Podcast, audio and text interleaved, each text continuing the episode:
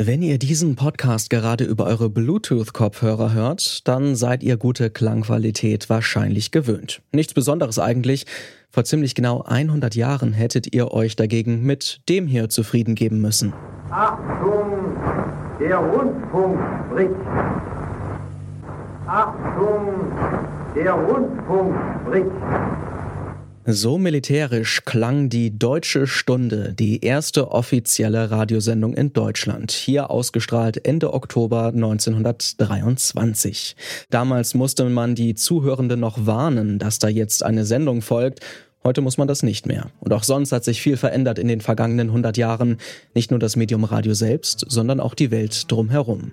Ob das Radio auch in Zukunft noch eine Rolle spielt und wie die aussehen könnte, das schauen wir uns heute an. An den digitalen Rundfunkempfangsgeräten begrüßt euch Lars Feyen. Schön, dass ihr mit dabei seid. Zurück zum Thema.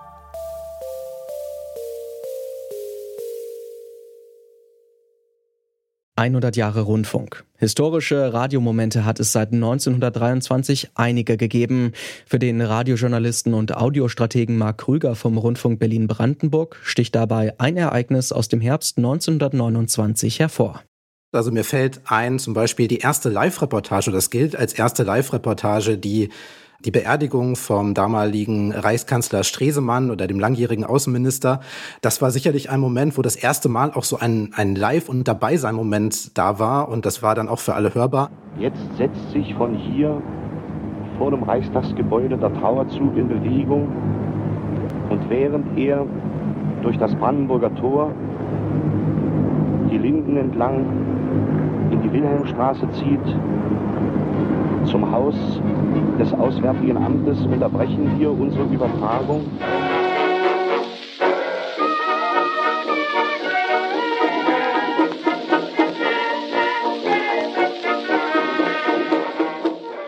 Während in den Anfangsjahren vor allem ernste Ansprachen und sanfte Unterhaltungsmusik das Programm geprägt haben, ist der staatliche Rundfunk in den 1930ern dann zum Propagandamedium des NS-Regimes geworden. Doch auch der Widerstand gegen die Nazis hat das Radio für sich genutzt, wie hier Schriftsteller Thomas Mann im Exil in einer BBC-Sendung von 1941.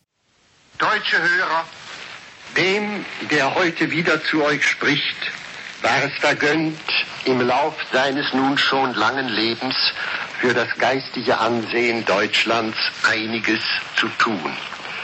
Ich bin dankbar dafür, aber ich habe kein Recht, mich dessen zu rühmen, denn es war Fügung und lag nicht in meiner Absicht. In der Nachkriegszeit ist das Radio weiterhin das wichtigste Medium in Ost und West gewesen. Gerade westdeutsche Hörerinnen und Hörer der damaligen Zeit werden den Sieg der deutschen Fußballnationalmannschaft bei der WM 1954 im Kopf behalten haben. Schäfer nach innen geflankt, Kopfball, abgewehrt, aus dem Hintergrund müsste Rahn schießen. Rahn schießt, Tor! Fußballübertragungen sind immer noch eine Art Lagerfeuermoment fürs Radiopublikum. Bis heute ist das Radio gerade als Live-Medium wichtig geblieben und hat über die Jahrzehnte historische Momente begleitet. Hier zum Beispiel ein Reporter des Sender Freies Berlin am Tag des Mauerfalls.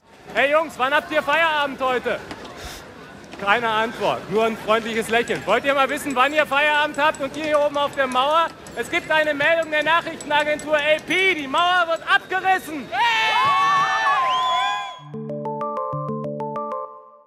So viel zu den vergangenen 100 Jahren Radio in Deutschland. Die Zukunft des Mediums ist derzeit alles andere als klar. Junge Menschen zum Beispiel hören immer weniger Radio. Das beobachtet auch Marc Krüger. Wenn wir auf die Altersgruppen zum Beispiel gucken, dann sehen wir, dass gerade natürlich, also da gilt so ganz grob gesprochen, je älter, desto linearer. Und wenn wir dann uns mal das Alterssegment 14 bis 29 Jahre angucken, also das jüngste, das erhoben wird, da ist das Radio tatsächlich das lineare Radio mit ungefähr zwei Dritteln, 63 Prozent noch relativ stark, aber Musik über Streamingdienste ist das Stärkste. Also die Jüngeren, 14 bis 29, hören vor allen Dingen Musik über Streamingdienste, auch Podcasts ist überdurchschnittlich mit 50 Prozent. Meine These ist, dass diese Altersgruppe, sobald sie 30 wird, nicht ihr Nutzungsverhalten ändert, sondern über die Jahre eher mitnimmt und dass die, die nachkommen, auch eher nicht überdurchschnittlich linear hören werden. Das heißt also, je mehr diese Altersgruppe altert, desto mehr werden wir dann auch das Lineare, das Streaming dann als stärker erleben und das klassische Lineare wird soweit erstmal abnehmen. Weg also vom klassischen linearen Radio. Und wir haben es ja schon gehört, Radio als Medium ist ziemlich wandelbar. Gibt es für klassische Radiosender also die Möglichkeit, sich zu verändern und so auf die neue Mediennutzung zu reagieren? Ich kann mir zum Beispiel sehr gut vorstellen, dass die Radiosender von heute, die dann einen Hauptsender betreiben, eher zu einer Marke werden, die dann mehrere Channels oder mehrere Sender für ein kleineres Nischenpublikum anbieten. Also nicht mehr ein Sender für alle, sondern gezielt viele Sender für jeweils ein kleineres Publikum. Und dass man dann auch zum Beispiel ganz gezielt Rockmusik, Rock Alternative bedient, dass man einen Sender macht für House, für Jazz, für gezielt Partymusik oder dass man auch mehr informationsbasierte Sender macht, also dass man die eigene Marke weiterhin ausbaut. Das sehen wir ja heute auch schon, dass es nicht mehr diesen einen Radiosender gibt, der für alle passt, sondern dass es in die Nische hineingeht. Das werden wir, glaube ich, deutlich mehr sehen. Kurz gesagt, mehr Sender mit jeweils einem deutlich kleineren Publikum, was dann passgenau bedient wird. Damit würde sich das Radio wegbewegen von einem klaren Massenmedium, das mit einem festen Programm wirklich alle erreichen will.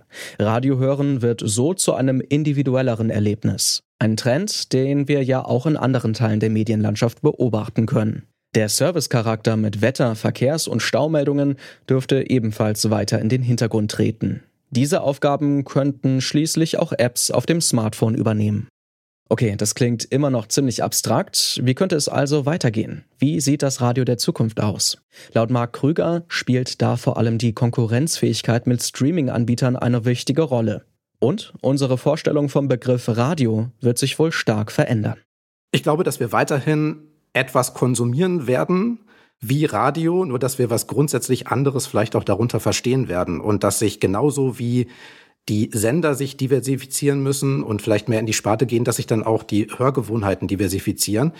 Dass wir zum Beispiel nicht mehr über UKW vor allen Dingen hören, sondern über digitale Standards, vor allen Dingen auch übers Internet und über den neuen 5G-Standard, der sich ja jetzt schon immer weiter durchsetzt. Da gibt's also große neue Chancen und dass wir mehr auf On-Demand gehen, mehr auf Streaming gehen und dass es neue Gatekeeper geben wird. Zum Beispiel, das ist auch heute ja schon so, dass im Auto äh, vor allen Dingen die Plattform von Google und Apple vorherrschend sind und dass auch überhaupt Autohersteller gewichtiger werden im Radiomarkt, denn die können natürlich mit darüber entscheiden, was auf diesem kleinen Display ganz vorne steht. Also ist das der Knopf für Spotify oder ist das etwas, was Radio heißt und dann alle Sender dahinter vereinigt?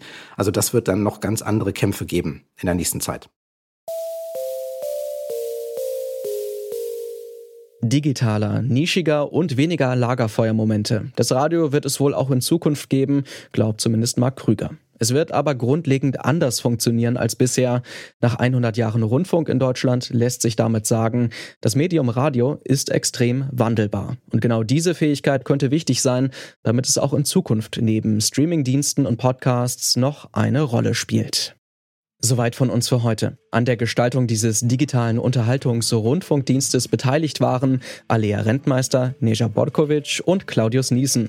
Für den sauberen Klang auf dem Äther hat Benjamin Zerdani gesorgt. Ich bin Lars Feyen und würde mich freuen, wenn ihr das nächste Mal wieder einschaltet, wenn es heißt Zurück zum Thema vom Podcast Radio Detektor FM.